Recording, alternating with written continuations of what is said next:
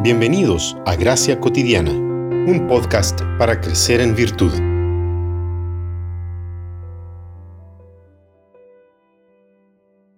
Él les contestó, amarás al Señor tu Dios con todo tu corazón y con toda tu alma y con toda tu mente.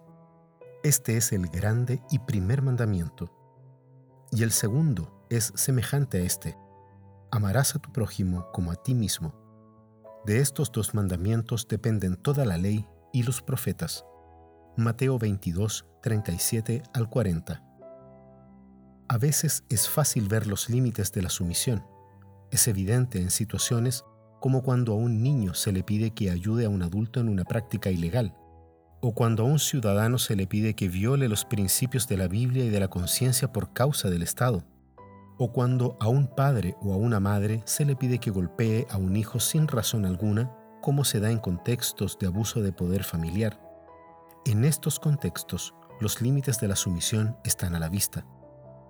Richard Foster plantea que los límites de la disciplina de la sumisión, cuando no son evidentes, se debe prestar atención a si la disciplina se vuelve destructiva.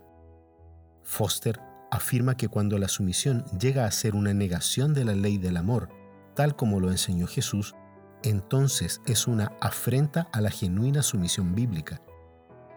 ¿Qué podemos hacer en situaciones donde los límites de la sumisión involucran aspectos éticos? Por ejemplo, ¿qué diremos al cónyuge que ha debido postergarse sistemáticamente a causa de la carrera profesional del otro cónyuge? ¿Es esta una forma legítima de renuncia? ¿O estamos ante una forma destructiva de sumisión? ¿Qué diremos del profesor que califica injustamente a un estudiante? ¿Se somete el estudiante o resiste? ¿Y qué hablar de aquellas situaciones de injusticia en el trabajo? Todas estas preguntas son tanto válidas como complejas por el hecho de que las relaciones humanas son complejas. Lo primero que podemos decir junto con Foster es que no existe nada que se llame la ley de la sumisión, que cubra toda situación.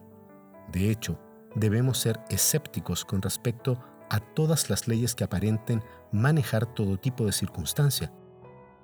El asunto es que, si los límites de la sumisión no son evidentes o es difícil percibir si la práctica está siendo destructiva, tenemos que depender profundamente del Espíritu Santo no es una respuesta evasiva a la pregunta sobre los límites. Se trata de depender de Dios. Al fin y al cabo, si tuviéramos un libro de normas que cubrieran todas las circunstancias de la vida, no necesitaríamos depender de nada.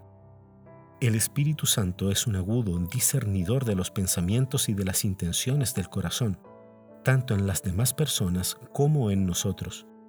Él siempre está presente y nos instruirá en lo que debemos hacer en cada situación.